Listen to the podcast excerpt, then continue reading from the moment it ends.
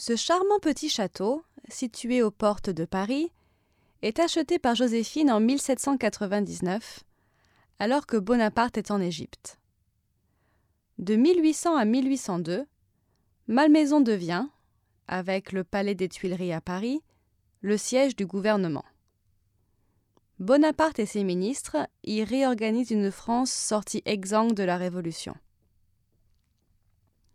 Deux jeunes architectes, Percier et Fontaine, sont alors chargés de décorer les appartements dans le style antique.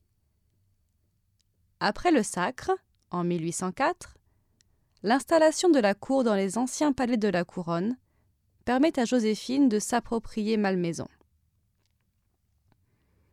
Elle y rassemble une importante collection d'œuvres d'art et y développe son goût pour les sciences naturelles. Si ce n'est pas la première fois qu'en France un souverain tente d'acclimater des plantes ou des animaux exotiques, ce mouvement prend sous son impulsion une ampleur sans précédent. C'est ainsi près de 200 plantes nouvelles qui fleurissent pour la première fois en France à Malmaison, parmi lesquelles on compte le célèbre magnolia pourpre, la pivoine arbustive, l'hibiscus, le phlox, le camélia ou le dahlia.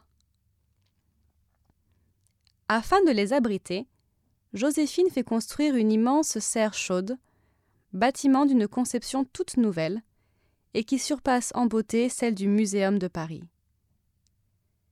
Mais, s'il est une fleur à laquelle Joséphine reste particulièrement associée, c'est évidemment la rose lié au souvenir du célèbre ouvrage de Redouté.